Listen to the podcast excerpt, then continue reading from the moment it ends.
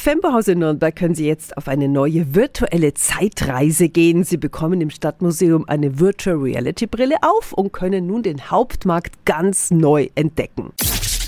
365 Dinge, die Sie in Franken erleben müssen. Evelyn Reitz ist bei der Stadt Nürnberg für die kunsthistorischen Museen zuständig. Guten Morgen. Guten Morgen auch an Sie. Was sehe ich bei dieser Zeitreise über den Hauptmarkt? Diese Zeitreise beginnt für uns jetzt erstmal 1910. Und wir haben da auch die Möglichkeit, uns Informationen über einzelne Stationen einzuholen. Selbstverständlich denken wir natürlich auch daran, dieses Projekt weiter auszuweiten, damit man dann noch andere Zeitebenen dort erfassen kann.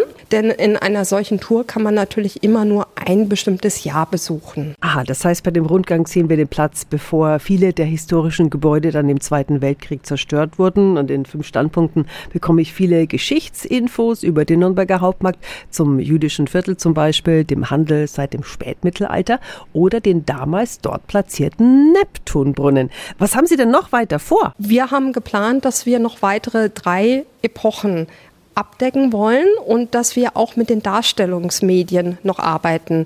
Selbstverständlich ist es auch möglich, aber sehr, sehr aufwendig, einen Rundgang zu machen, der noch mehr Freiheit bietet, sich frei auf diesem Platz in der virtuellen Umgebung zu bewegen. Also wie der Stand der Technik jetzt schon ist, können Sie sich im Nürnberger Fembehaus anschauen. Dort gibt es jetzt eine Virtual Reality Tour über den Hauptmarkt. Die Infos sind auch wieder auf radiof.de.